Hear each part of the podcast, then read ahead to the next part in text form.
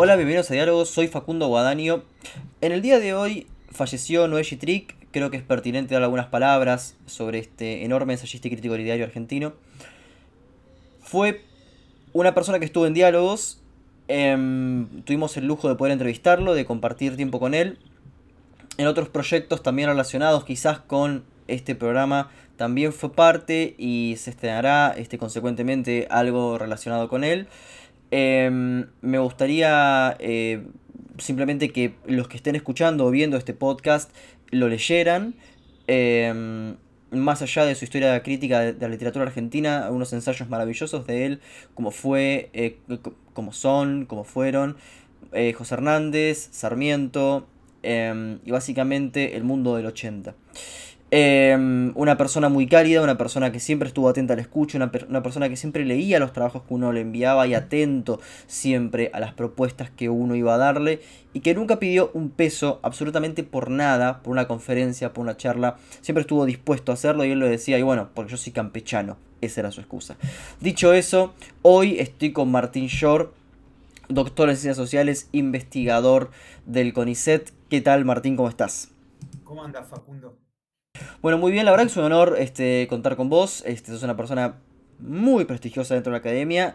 Y este, tengo una batería de preguntas para hacerte después de familiarizarme bastante con tu trabajo. Y la primera pregunta es, ¿cuánto hay respecto de la hipótesis que sostiene que la pobreza estructural comienza en los 90? Ya que varios entrevistados han pasado por, este programa, uno de ellos Alejandro Horowitz y otro Eduardo Sartelli, y dicen básicamente que la decadencia argentina, en consecuencia, la pobreza estructural, comienza en 1974 o 75, más particularmente con el Rodrigazo. Sí, bueno, creo que en eso ya a esta altura hay un consenso bastante generalizado en lo que es la academia argentina, sacando algún sector que niega la realidad, digamos, pero centralmente te diría que el gran punto de inflexión, más que el Rodrigazo, creo que hay que situarlo en, lo que vino después, que fue la dictadura del 76. Ahí el, cambio en el modelo de acumulación, que es algo que nos va a acompañar hasta nuestros días, eh, tienen la pobreza, tienen los crecientes problemas de desocupación y crisis laboral, y tiene sobre todo en el, deterioro pronunciado de los salarios como una película que no para de, de avanzar. El Rodrigazo es una antesala de la política de la dictadura muy importante, pero que tuvo algo que fue realmente notable, que fue la impugnación del movimiento sindical a la intentona de ciertos sectores del peronismo más, más de derecha, digamos, de generar una gran avanzada en contra de los trabajadores y en todo caso deja una enseñanza para los sectores dominantes que es que una política de ajuste y de transferencias de ingreso como la que procuraba el Rodrigazo, que básicamente era hacer pomada a los salarios y transferir buena parte de eso a los sectores más concentrados del capital exportador, era muy difícil de procesar en un país con una activación y un movimiento sindical tan fuerte y muy difícil de procesar bajo un formato de, gobierno democrático, digamos. Por lo tanto, ahí, si vos mirás un poco lo que es la política de Martínez de Oz en el año 76, tiene bastantes parecidos con lo que intentó ensayar Rodrigo, con obviamente la gran diferencia que es la bestial andanada represiva sobre el campo popular.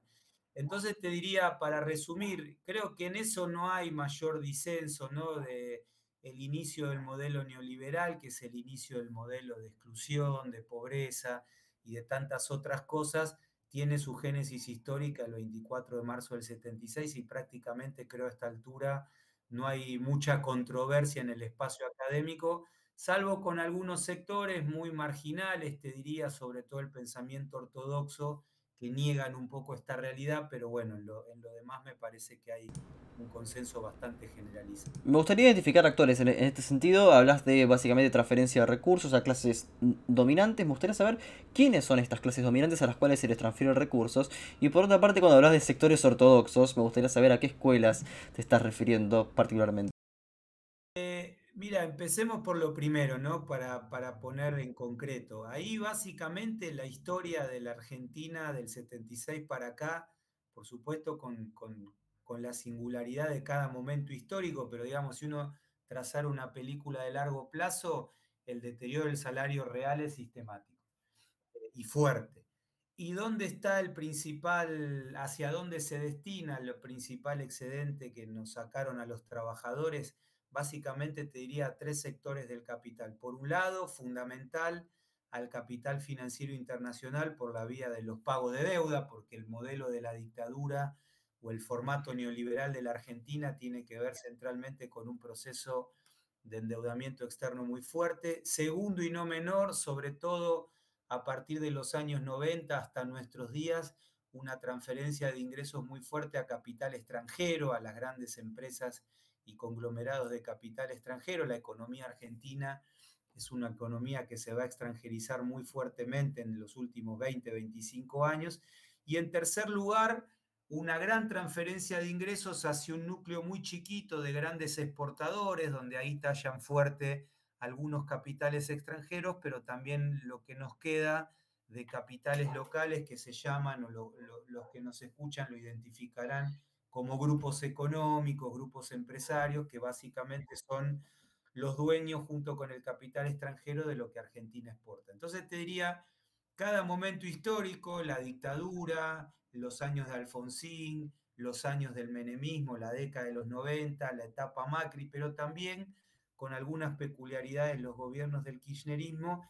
Estos son los tres sectores que básicamente van apropiándose con, lugares distintos, ¿no? A veces gana uno más, a veces gana otro menos, pero del grueso del excedente que cedemos los trabajadores en este proceso de deterioro sistemático. Eh, con, la otra pregunta, ¿quiénes son los ortodoxos? Digamos, te diría, es todo el enfoque que acá en Argentina es muy fuerte, ¿no? el enfoque del liberalismo, mejor dicho, del neoliberalismo, que reconoce muchísimos sectores, digamos, de, de, un enfoque más clásico o neoclásico, de pensar la economía, de pensar que Argentina no es un país que tiene que tener eh, o, que tiene que ser un país con desarrollo industrial, que es un país que en todo caso tiene que especializarse en lo que se llaman las ventajas comparativas, que básicamente tiene que ver con el procesamiento de recursos naturales eh, y que en todo caso tiene que jugar en el mercado mundial por la vía de la integración financiera, por eso se le da tanta importancia a, buscar incentivos para que nos podamos endeudar recurrentemente y garantizar ciertos negocios financieros, pero en segundo lugar también consolidarnos como plataforma exportadora de materias primas, y eso se ha logrado sobremanera. Hoy para que tengamos una idea, aproximadamente el 75% de lo que Argentina exporta son productos primarios lo que se conocen como manufacturas de origen agropecuario, que es producción primaria con poquito agregado de valor. Ahora, ese modelo ortodoxo o ese modelo neoclásico, neoliberal, también tiene una pata en ciertos sectores de la heterodoxia que cuestionan muy poco, más bien te diría que son bastante funcionales a el despliegue de este proceso de reprimarización que hemos tenido, diría, sin solución de continuidad en los últimos 40, 50 años. Entonces, hay una, una mirada mainstream o predominante, que es la mirada del neoliberalismo, esto que llamamos ortodoxia, pero también hay una parte de la heterodoxia que tiene bastantes puntos de intersección con el enfoque neoclásico.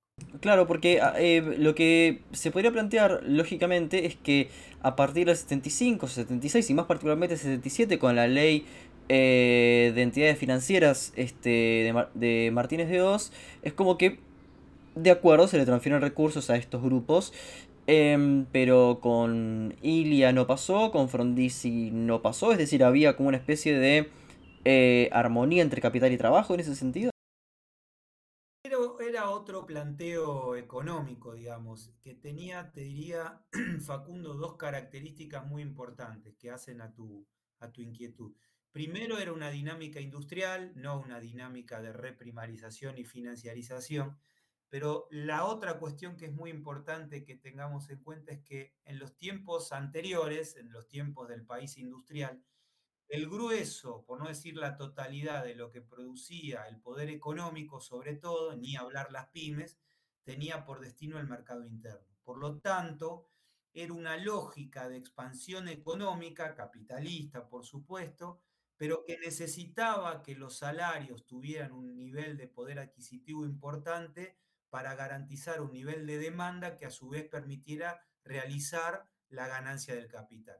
Lo que se abre a partir de la dictadura es algo muy distinto y te diría cada vez más acrecentado con el correr de los años, es que las pymes, por decirlo de alguna manera, siguen obviamente jugando en el mercado interno, pero la lógica de acumulación del poder económico está ahora claramente orientada al mercado mundial, a la salida exportadora, como se dice en, unos debates actuales. Por lo tanto, son actores del gran capital que no tienen ningún interés ni ninguna necesidad en que los salarios sean altos. ¿Por qué? Porque la realización de la mercancía, del ciclo de la mercancía de la ganancia, en definitiva, no depende de trabajadores con poder adquisitivo en torno de un mercado interno, sino que cuanto más bajos los salarios mejor, porque la realización se hace vendiendo al mercado mundial, con lo cual lo que antes era, si vos querés, una alianza que tenía por raíz una cuestión objetiva, que era que si yo vivo del mercado interno como empresario capitalista, y bueno, necesito que el mercado interno se expanda y nada mejor para eso que el Estado intervenga mucho en la economía y sobre todo que los trabajadores tengan un nivel de ingreso muy alto. Lo que se rompe a partir de la dictadura justamente es eso, donde los trabajadores no casualmente vamos perdiendo sistemáticamente participación en el ingreso y en nuestro nivel de salario porque la acumulación de capital predominante se orienta ya no al mercado interno, sino centralmente al mercado mundial. Más allá de las inversiones extranjeras que, se radicaron justamente con, con Frondizi, o sea, este, esta dinámica, este, o sea, se dio.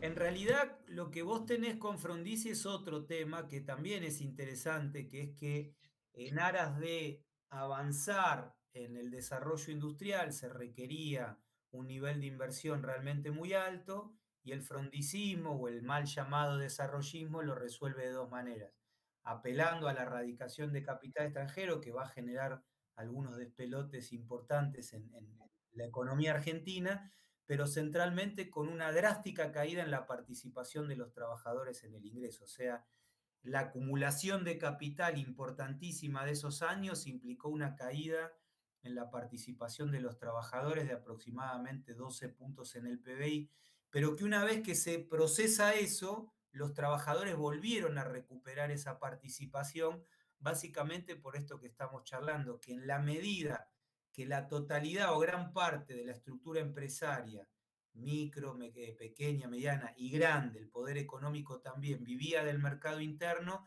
necesariamente había que recomponer salarios e ingresos para que la rueda de esta economía capitalista funcionara. Ahora, resulta básicamente una dinámica bastante compleja porque em, si observamos cómo cambió el mundo a partir del 79, diría, a partir del Thatcherismo, el pinochetismo tuvo más, fue más errático. Esta dinámica del capital global en la cual el sector financiero es predominante frente a lo que se podría llamar economía real, em, proponer una, una industrialización parece como ir este, como a contramano. Em, vos justamente decías em, en un paper que no, recuerdo ahora este, el, título específico, que decías, hay un, hay un tema muy delicado de cómo poder diversificar. ¿no? que justamente sería el grave, este, el, el meollo del asunto en esta economía este, globalizada. Em, a ver, un argumento que usan mucho los liberales y cierta heterodoxia, vale decirlo, es eh, en el marco de la globalización se puede hacer muy poco y en el marco de que se puede hacer muy poco, en el marco de la globalización, eh, hay que afianzar la inserción exportadora alrededor de las ventajas comparativas, o sea, de las producciones primarias, sea del sector agropecuario, del sector minero, del, perdón, del sector hidrocarburífero. ¿El problema cuál es?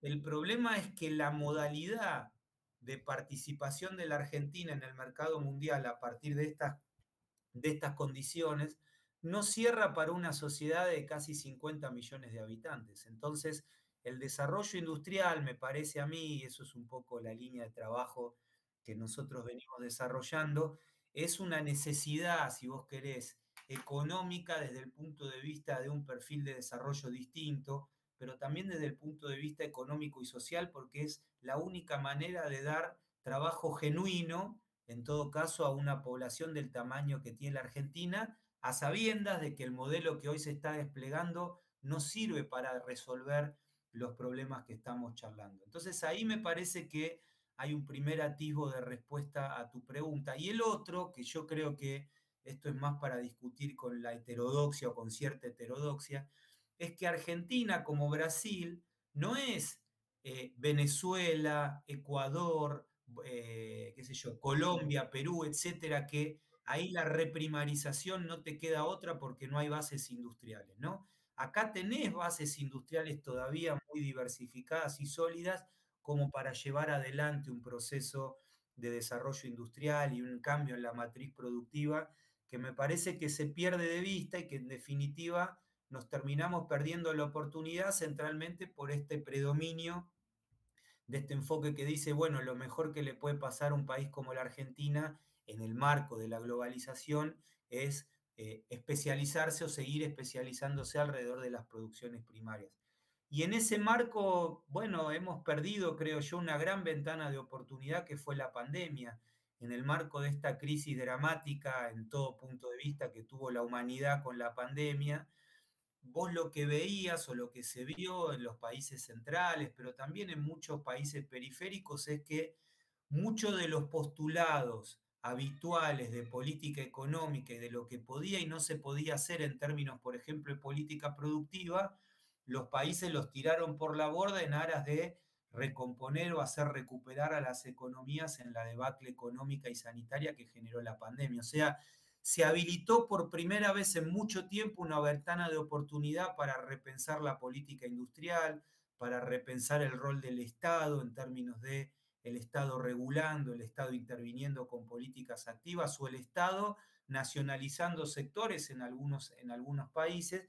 Y bueno, lamentablemente acá en Argentina creo yo hemos perdido por goleada esa discusión porque terminamos consolidando esta idea de que lo único que hay como margen de posibilidad es la especialización en ventajas comparativas. Y ahí hay que saber que ese modelo, ya lo decía Aldo Ferrer hace 50 años, es un país que le sobran dos tercios de la población, con lo cual no es viable desde el punto de vista de, la ecuación económica, política, social y de vida mínimamente democrática, seguir afianzando esta matriz de especialización. Ahora, parecería como que todos los gobiernos tienen una especie como de em, núcleo protector, el cual siempre está en disputa, que sería como el, digamos, el sector textil, ¿no? Este, el, sector textil en los 90 fue, eh, bueno, básicamente se dejó de proteger y comienza una informalidad laboral eh, em, con un empleo de calidad muy mala, este, que bueno, fue muy pronunciado y aparecieron talleres clandestinos, etcétera, y esto continuará con el kirchnerismo, como veremos. Ahora, ¿qué hacer con esta industria que este, básicamente viva el calor del Estado? Em, y lo pregunto en estos términos. Em, ¿Es deficitaria? Este, ¿Es este, un problema mantenerla? ¿O efectivamente puede tener capacidad exportadora en un periodo X de tiempo? lo que vos planteás para la industria textil vale para muchas otras industrias, te diría para casi todas, salvo las ligadas a ventajas comparativas. Em, ¿Cuál es el tema ahí? Si vos crees, como cree la ortodoxia y como cree mucha heterodoxia, que el destino manifiesto de la Argentina es especializarse en ventajas comparativas, no vas a tener política industrial. Entonces, cuando vos no tenés política de desarrollo productivo a nivel de sectores, cuando tenés un esquema de apertura económica producto de lo que se llama la globalización, y bueno, tenés una base industrial que en la medida que es poco competitiva y vos no le das competitividad inyectándole recursos a través de políticas activas, y medio que no queda otra que la informalidad, la precarización y la degradación de las condiciones de vida y de ingresos de la clase trabajadora. Entonces te diría, me parece ahí, por eso yo enfatizo siempre mucho esto que Argentina no es Colombia, no es Perú, no es Ecuador, no es Venezuela. Acá hay una base industrial muy interesante como para apuntalar un proceso de desarrollo industrial. Pero en la medida que eso no se convierte en una estrategia, si vos querés, de ganar competitividad inyectando recursos a través de la política industrial y mantener la apertura de la economía, y medio que no queda otra que lo que sucede, que es esta creciente degradación en la vida del pueblo trabajador. Entonces, ahí me parece que hay también un elemento interesante. No es que la industria textil o cualquier otra industria no queda otra que tener estas condiciones de cuasi esclavitud en algunos casos en términos del proceso laboral. El tema también tiene que ver con la, la, renuencia o el, el, rechazo a diseñar políticas industriales cuando lo que prevalece es esta idea que no tiene sentido desarrollar ese tipo de sectores, siendo que Argentina tiene que avanzar en el proceso de reprimarización. Ahora, es curioso, ¿no? Porque estos sectores que han sido siempre protegidos, lo que me lleva justamente es a tu paper, Crecimiento sin desarrollo, en el cual sostenés básicamente que este, la estructura productiva, lo cual es una hipótesis bastante fuerte, la estructura productiva industrial de la convertibilidad básicamente es la misma que, el, que. Atacás básicamente con esto la hipótesis de la reindustrialización kirchnerista. Eso es realmente una hipótesis muy fuerte. Me gustaría, por favor, que, que comentes algunos argumentos este, de esto para los oyentes. No es una hipótesis, es una constatación, digamos. En todo caso, fue la hipótesis que ordenó esta, este trabajo que vos decís. Eh, básicamente, ¿qué es? Cuando vos mirás la foto de cómo se componía la producción industrial argentina en el 2015 comparado con 2001, ves una foto ampliada.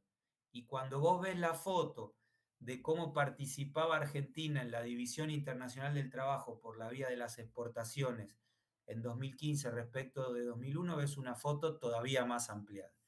Eh, esto no implica desconocer que creció la industria, eso sería mm, eh, no, no, sería riguroso, digamos, científicamente plantearlo cuando todas las evidencias muestran que la industria creció. El tema cuál fue, desde mi punto de vista, que no hubo política de desarrollo industrial.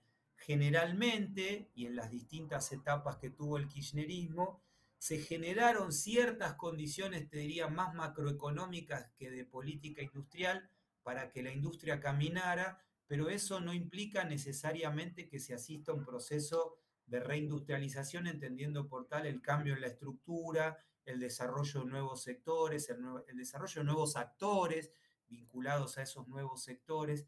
Por eso la, crítica mayor que uno tiene para hacerle en este debate, ¿no? A a la, dinámica económica bajo el kirchnerismo es lo muy poco que se hizo en términos de acompañar un crecimiento industrial que fue muy importante hasta 2011 en términos de generar otra matriz productiva. Y me parece que ahí lo que falló o lo que explica centralmente la ausencia de cambio es eh, el perfil de la intervención estatal, la poca política industrial que hubo, eh, la poca bola que se le dio, por ejemplo, a la política de sustitución de importaciones. Eh, y esto tiene mucho que ver, desde mi punto de vista, con cierta idea dentro de la conducción económica, dentro de esta heterodoxia llamémosle neodesarrollista, que en todo caso conviene más, antes que avanzar en el cambio estructural, conviene más focalizar la especialización, como venimos charlando, en ventajas comparativas. Bueno, en eso los gobiernos del ciclo kirchnerista y el actual ni hablar fueron muy efectivos, digamos, ¿no? En el sentido de afianzar una matriz productiva y de inserción internacional que es una herencia, a mi gusto, muy, muy crítica y muy necesaria de ser modificada del neoliberalismo. Entonces, en realidad, en, tu texto sostenés que hasta el 2008 es que se, hay realmente eh, un desarrollo en, la industria. Después decís que no, que básicamente, y que, y que en el 2009 hay algún coletazo y que es consecuencia de la crisis del 2009. O sea, la crisis del 2008 y que Argentina en el 2009 aprovecha eso. Pero, eh, entonces ¿Qué es este crecimiento de la industria que, que notas en el, kirchnerismo? ¿Es un, ¿Es un impulso del Estado simplemente para que haya más empleo industrial sin políticas claras? O sea, ¿cómo, cómo se define esta política en sí? Tiene que ver, primero una, una cuestión que creo que es importante. Yo no usaría para hablar eh, la caracterización del ciclo industrial bajo los gobiernos del kirchnerismo, e incluyo al actual, de desarrollo para mí, en todo caso, es crecimiento. Eh, eso podemos después charlarlo. Pero bueno, eh, ¿qué influyó? Bueno, influyó mucho la devaluación de Dualde, influyó mucho el sostenimiento de un dólar alto, de un tipo de cambio competitivo que estimulaba cierta sustitución de importaciones y un crecimiento de ciertas producciones de exportación, e influyó mucho, y esto fue sí un tema interesante, toda la estrategia del gobierno, sobre todo de Néstor Kirchner, de recomponer salario y por esa vía tratar de apuntalar una dinámica de mercado interno. Ahora, cuando todo eso empieza a agotarse, cuando a partir de 2009 y sobre todo a partir de 2011 entramos en un escenario de reversión de los términos de intercambio, donde a la Argentina ya no le entran tantos dólares como le entraban en la etapa anterior, y bueno, ahí se hizo clara la, la, la endeblez o la debilidad de este planteo de crecimiento y ahí entras en una fase industrial bastante compleja, de, de estancamiento, incluso retroceso y con problemas muy complejos. ¿Cuáles serían los casos entonces exitosos en los cuales vos podrías decir, bueno, acá claramente una, una, una, política de desarrollo en la industria que Argentina no hizo? ¿Cuáles serían los casos exitosos? ¿En Argentina? No, a nivel mundial. Bueno, no, hay millones de ejemplos. Tenés desde, eh, bueno, todo el desarrollo de los países centrales, digamos, donde ahí lo que, o de muchos países periféricos, qué sé yo, Japón, Corea del Sur, la propia China, ¿no? Donde está claro que hay un montón de elementos que uno no querría tener, como una dictadura, como apoyo geopolítico de Estados Unidos en el marco de la Guerra Fría o condiciones laborales paupérrimas. Pero lo que tenés como denominador común en todas esas experiencias es una, una, algo que un economista a mí me gustaba mucho, que llamaba Fernando Feinsilver, uno que fue como uno de los referentes de la CEPAL en la década del 80, llamaba con la idea del proteccionismo para el aprendizaje, que básicamente es, son países que eligieron sectores que consideraban que eran estratégicos para darse en algún periodo de tiempo, perdón, una participación en el mercado mundial, a los cuales primero los protegen mucho. Los protegen y le empiezan a inyectar recursos por distintas vías a través de política industrial de modo tal que los van dotando de una competitividad cada vez más grande y cuando llegan a un umbral de competitividad internacional desaparece la protección.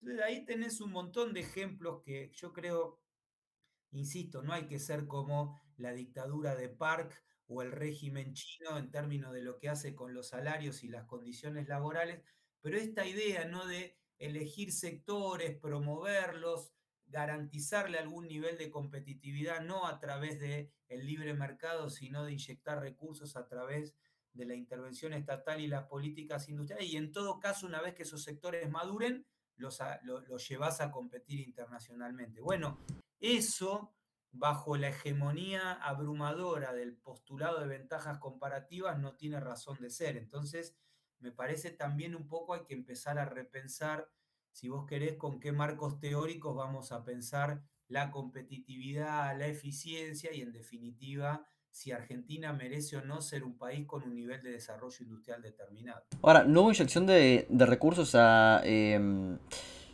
ramas específicas en kirchnerismo en ningún periodo? ¿No hubo ninguna selección este, de, de algo donde, donde se le podría destinar recursos? ¿No ocurrió en ningún momento?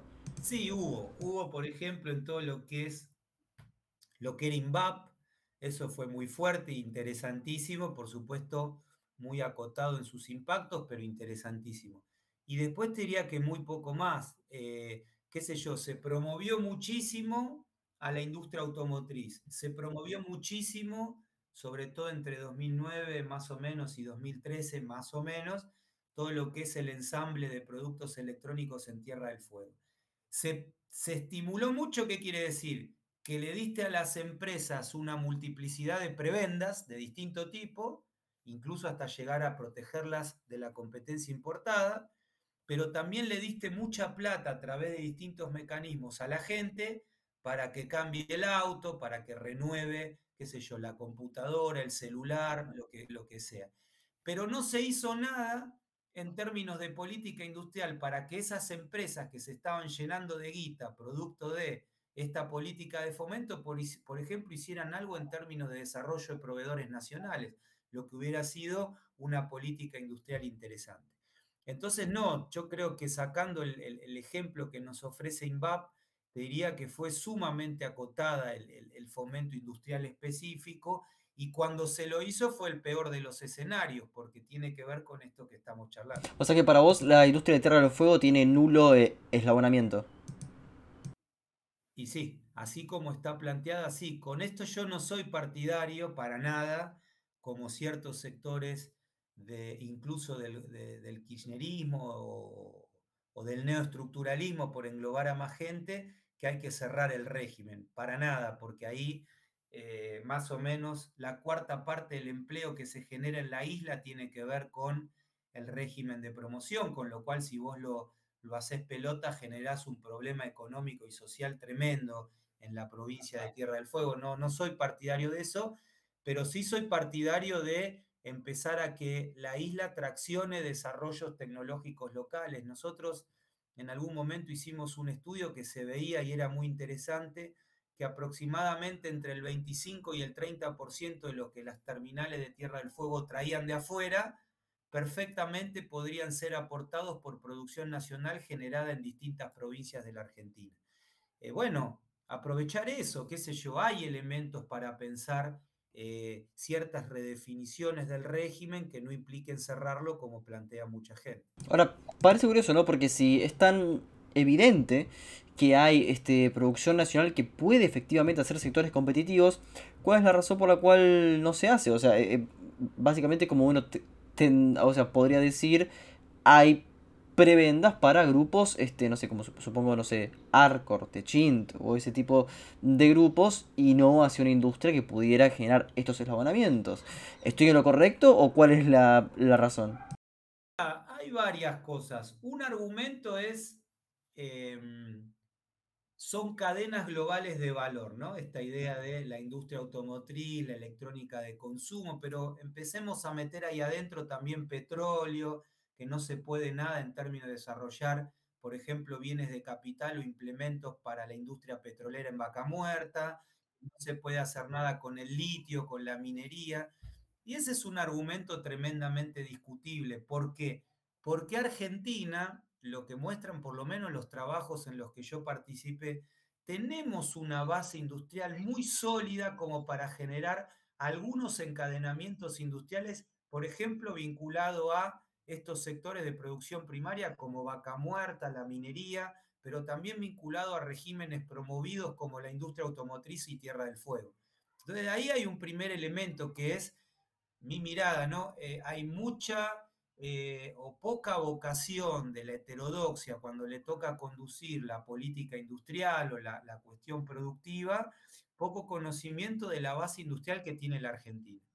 Segundo elemento que se plantea para, para bloquear esta discusión generalmente, no solo no podemos hacer mucho por las cadenas globales de valor, sino que la industria argentina es ineficiente. Entonces sale todo, es mucho mejor traerlo de afuera. Y eso es discutible también porque mucho de lo que hoy está entrando de afuera para apuntalar vaca muerta, para apuntalar desarrollos mineros o para apuntalar otro tipo de sectores, en realidad desplaza producción argentina que es competitiva porque también se está exportando. Entonces ahí no vale el argumento siempre de que tenemos una industria ineficiente. Pero ¿por qué se, pero ¿por qué se promueve eso? O sea, este es el, llamado Festival de Importaciones que dijo Cristina Kirchner.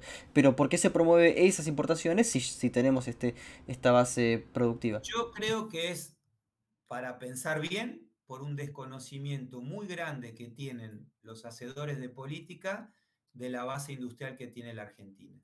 Eso me parece que es un elemento central. Y el otro elemento es lo que venimos conversando. Son sectores de la reflexión, del pensamiento, que están cooptados, te diría, muy claramente por el postulado de las ventajas comparativas. Entonces eso te hace soslayar mucho todos los desarrollos industriales que tiene eh, un país como la Argentina. Por eso yo creo que en algún pasaje te decía, hay eh, muchos puntos de intersección entre el neoliberalismo y ciertos sectores de la heterodoxia. Bueno, uno de ellos es que el destino manifiesto de la Argentina, por distintas razones, tiene que ver con un mandato exportador anclado centralmente en producciones primarias. Entonces, todo lo que tiene que ver con desarrollos industriales de desarrollo vinculado al mercado interno o desarrollos industriales que apuntalen incluso el mandato exportador es mal visto porque no forma parte o no entra dentro de esa coordenada teórica del modelo de ventajas comparativas. Ahora, ¿cómo evalúas justamente que esté dentro del gobierno una persona que se definió dentro del llamado grupo productivo, que era, eh, bueno, que es de, eh, de? ¿No crees que él tiene un plan respecto justamente a todo esto que estamos hablando? Yo lo, mi lectura, ¿no? Por supuesto. Eh, me parece que claramente lo que está planteándose es un modelo desde el punto de vista del planteo económico, y esto no es este, de, esta gestión, creo que es la gestión en general del actual gobierno, un modelo que busca consolidar dos tipos de intereses, que son un poco vinculados a tu observación hace un rato. El primero es consolidar una plataforma exportadora, esto es muy importante, vinculada a las producciones primarias, por eso el dólar soja, por eso estas cosas que empezaron a sonar mucho en este tiempo. Bueno, ojo con el dólar tecno, ojo con eso también, que bueno, sea sector servicios, sí. Eso ahora lo podemos, lo que digo es, apunto a esto, es una inserción exportadora que está claramente ligada a grandes intereses exportadores. En Argentina, 100 empresas controlan el 70% de lo que se exporta, es un montón, pero esos dólares no buscan generar o viabilizar una dinámica de crecimiento y demás, sino que centralmente están orientados a pagar la deuda externa. Y ahí hay otra pata del plan Massa o, del esquema, no, me, no sé si esto es un plan, que tiene que ver con la depresión del salario. Si el salario no crece, y esto nos está afectando a todos los trabajadores, en la medida que el salario no crece y que tenés un mercado interno muy planchado, la economía mercado internista, por llamarlo de alguna manera, crece poco o no crece, al no crecer se demandan menos importaciones de productos, entonces vos tenés muy baja la importación, muy alta por todo este estímulo la exportación, entonces estás liberando, generando un negocio en divisas para los exportadores y para el capital financiero fabuloso, que lo estamos bancando los trabajadores con un declive sistemático de nuestro de nuestro poder adquisitivo y de nuestra participación en el ingreso. De 2015 para acá, el trabajo ha perdido aproximadamente entre 6 y 7 puntos de participación en el ingreso. Entonces, es un modelo bastante chocante con un planteo político que se plantea y que se propone como nacional popular o como expresión de los intereses de la clase trabajadora. Eh, aparece también el dólar tecno, lo cual es básicamente contradictorio porque parece como que se le da importancia efectivamente al sector este, más demandado en términos globales, a la llamada economía del conocimiento. E, e inclusive los planes de Argentina Programa, por ejemplo.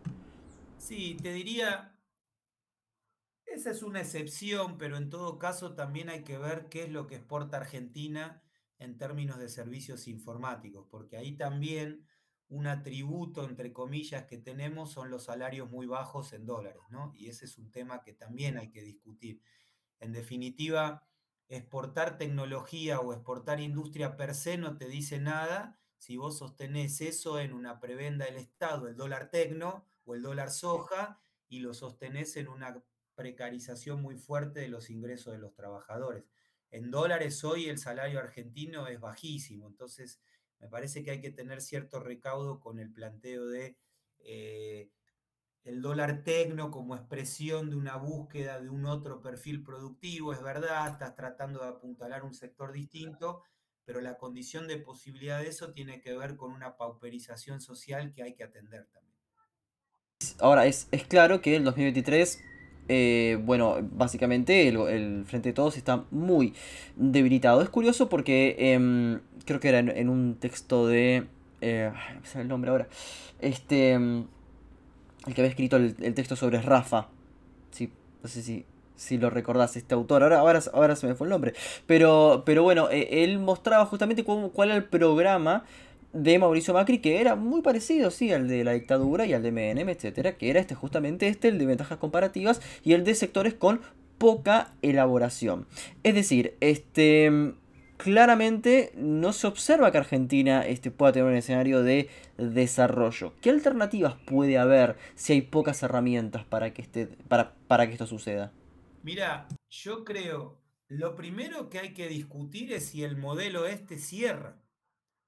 Y yo me voy a permitir decirte dos o tres cosas que desde mi punto de vista podría agregar otras tantas, pero que son centrales para que los que nos escuchan o nos miren, por lo menos pensemos. Eh, el primer elemento es, ¿quién exporta en la Argentina? Porque es muy lindo hablar del modelo exportador, pero las divisas no son nuestras. Lamentablemente, el comercio exterior no está nacionalizado, entonces las divisas son de quién? De 100 empresas que concentran el 70% de lo que exporta la Argentina. ¿Qué son? ¿Qué hay ahí adentro? Centralmente, el núcleo del capital transnacionalizado, que son empresas extranjeras y empresas nacionales. Vos mencionaste Techín, podemos agregar, qué sé yo, Aceitera General de ESA o en otro momento Vicentín o Aluar, que, qué característica tienen, que es verdad que exportan y le dan dólares a la economía, pero después se dan vuelta y le piden dólares al Banco Central para remitir utilidades, para fugar divisas, para pagar deuda, con lo cual no está claro, más bien las evidencias muestran lo contrario, que el modelo exportador resuelva los problemas de dependencia externa o de restricción externa que tiene la Argentina. Ese es un primer elemento. Segundo elemento muy importante de, la crítica, desde mi punto de vista, al, planteo exportador, digamos, de los neoliberales, pero también de cierta heterodoxia, ¿no? Eso me parece que hay que enfatizar. Argentina no es Australia, Nueva Zelanda, no es Finlandia, no es Noruega, que a partir de un recurso natural generaron un encadenamiento económico. Por ejemplo, Australia del sector minero hoy se convirtió en el principal proveedor de software para la industria minera del mundo. Eh, Finlandia del recurso forestal terminó en Nokia. Noruega del recurso hidrocarburífero terminó armando un clúster industrial espectacular con un control, una participación estatal muy grande. Argentina se queda en el recurso natural. Entonces, ¿qué quiere decir que nos quedamos en el recurso natural? Dos cosas que como no encadenás mucha actividad a la actividad primario exportadora, es un modelo muy endeble de crecimiento, porque pueden crecer las producciones primarias, pero eso no genera un efecto de tracción sobre otros sectores de la actividad económica, por lo tanto no generás mucho empleo ni directo ni indirecto, y el otro elemento es que vivís dependiendo del ciclo internacional, que es muy volátil, muy errático, sobre todo en este tipo de producciones.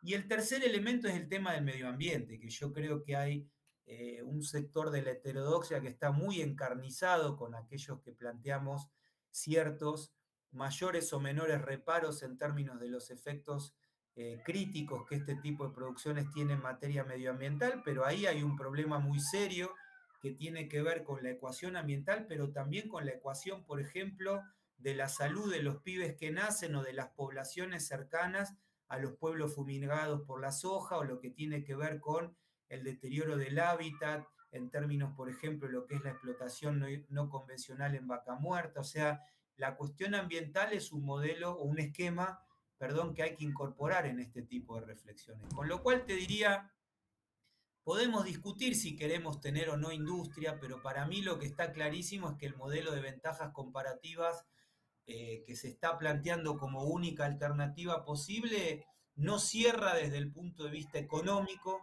no cierra desde el punto de vista social, no cierra desde el punto de vista ambiental, con lo cual en definitiva me parece que termina siendo para un país con las características de la Argentina un planteo reñido con una vida mínimamente democrática. ¿No puede generar algún tipo de eslabonamiento este modelo de ventajas comparativas? De vuelta, como dicen los economistas, ceteris paribus no. O sea, si vos no haces nada en términos de política de fomento, no. Ahora, por ejemplo, en estudios que hicimos nosotros para ver un poco el potencial de la industria argentina para proveer de insumos, equipamientos, bienes de capital en vaca muerta, te da como evidencia un potencial espectacular.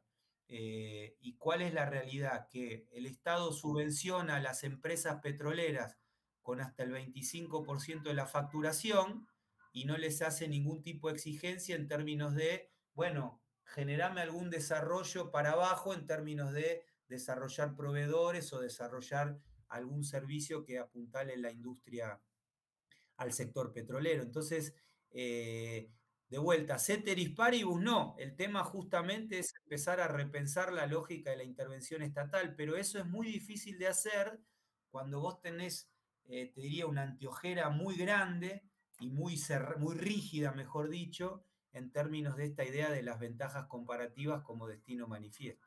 Pero, pero, pero esto para vos, o sea, pues, parece como una especie de path dependence, ¿no? Lo que sea en ciencia eh, política, como que una, una especie de, de camino de que cada funcionario que pase, por más allá del signo ideológico, va a repetir esto. Eh, ¿Por qué ocurre entonces? Porque, eh, porque parece como que esta ceguera, eh, por más que uno quiera cambiarlo, se repite. O sea, eh, realmente es, es curioso. No solo se repite, Facundo, sino que a la vez muchos de los sectores que en el último gobierno, en este gobierno, digamos, condujeron y conducen ciertos espacios importantes de la discusión productiva, eh, son tremendamente críticos, hasta violentos, te diría, en la discusión con aquellos que somos como yo, muchos, que planteamos reparos a, este destino manifiesto que se nos plantea como la única opción. Ahora, yendo al por qué, habría que preguntarle a ellos. Yo pero... no tengo una respuesta. Lo, que siempre te dicen son dos cosas.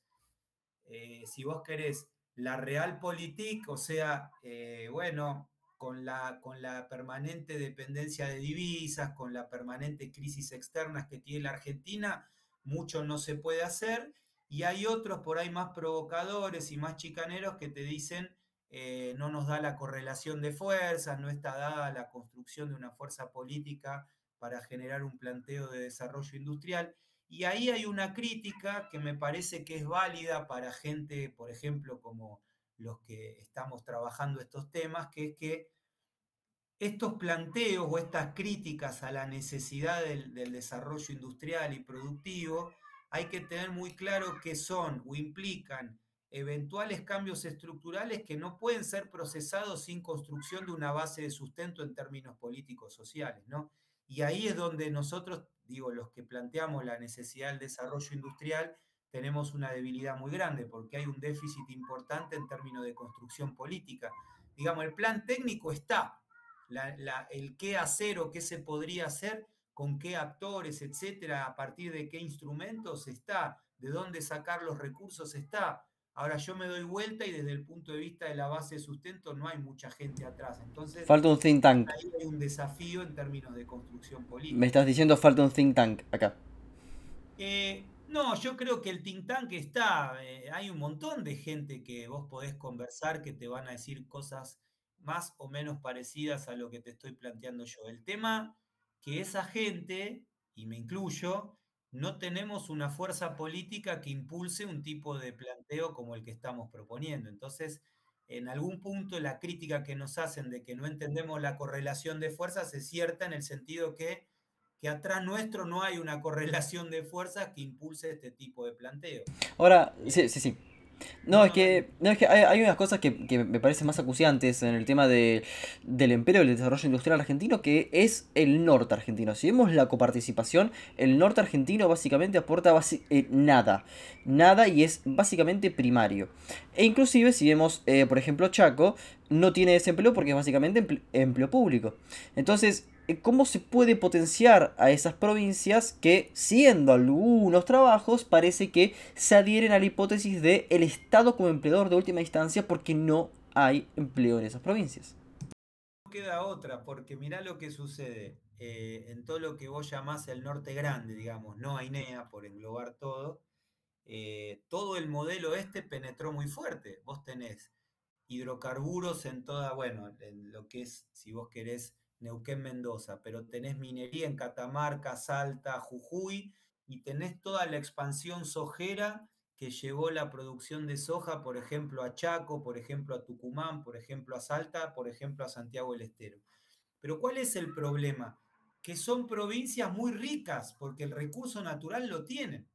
Pero el problema es que ese proceso que estamos charlando hasta acá a nivel nacional en los territorios esos es controlado por actores no locales. Entonces son capitales extranjeros que están detrás de Vaca Muerta, capitales extranjeros que eh, eh, explican el boom minero o el boom del litio ahora que está de moda, pero son también capitales santafesinos o cordobeses que dan cuenta de la sojización en Chaco o en Santiago del Estero.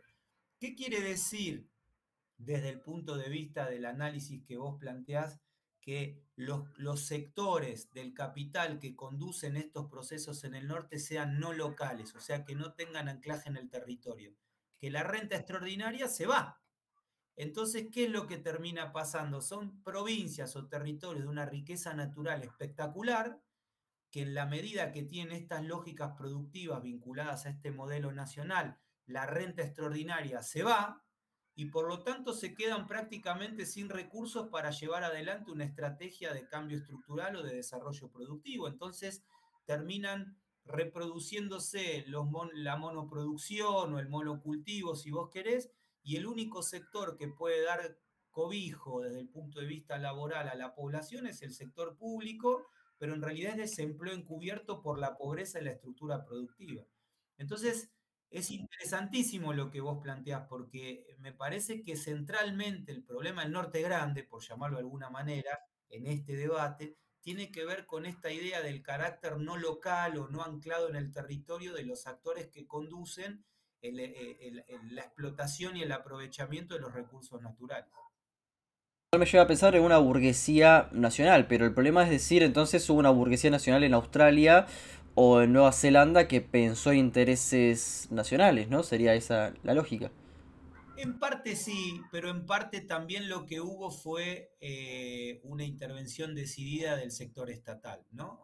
Una intervención decidida del sector público y obviamente eh, el Estado son dos cosas, un aparato de gestión y correlación de fuerzas, ¿no? Entonces, difícilmente si no había una fuerza social que impulsaba ese tipo de cosas, obviamente no se hubiera llevado adelante ese planteo.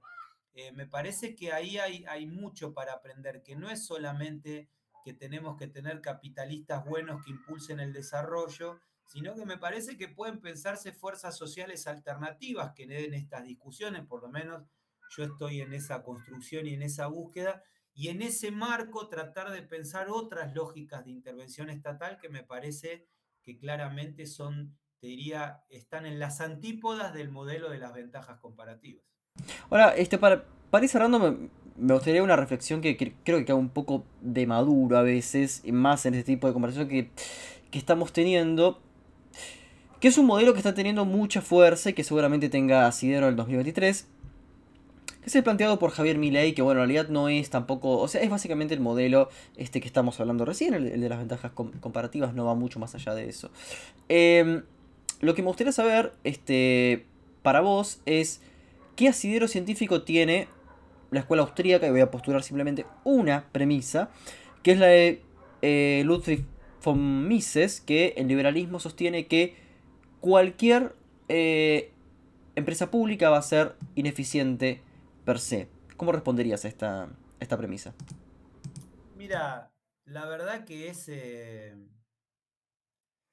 no sé, me da hasta vergüenza tener que responderte esa pregunta porque me parece que es, eh, si hay algo que tiene el, enfoque de esta gente es que no tiene, no tienen idea de cómo funciona la economía real y salvo que estén pensando en una política represiva salvaje, el modelo que plantean no cierra para un país como la Argentina y te diría para ningún país.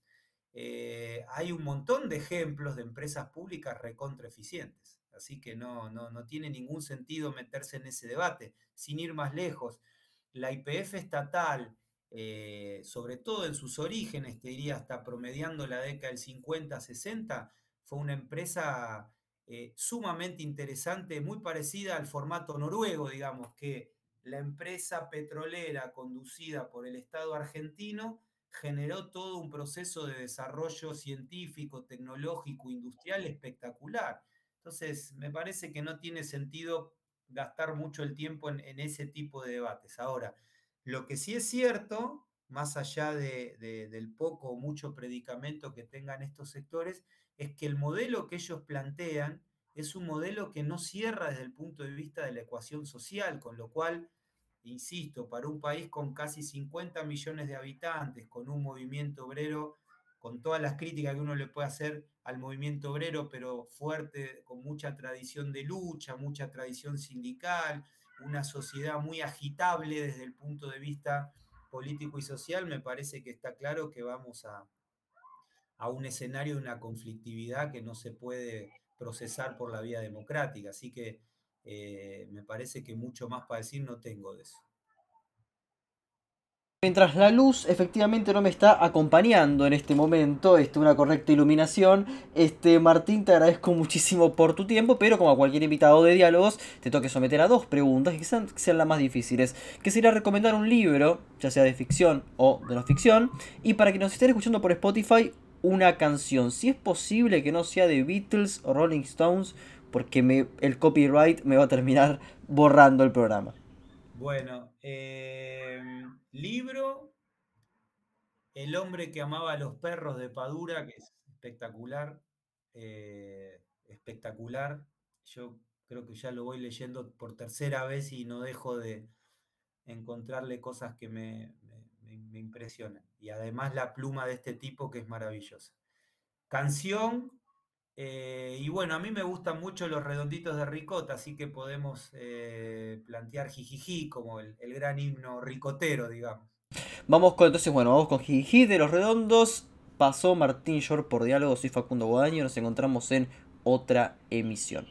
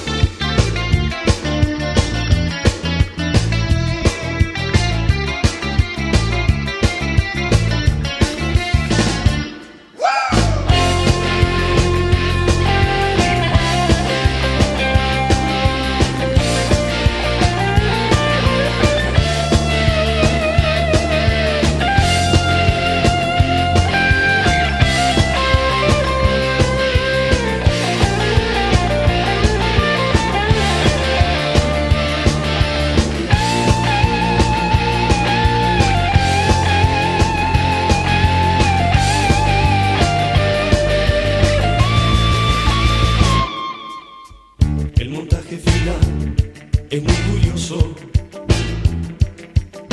Es en verdad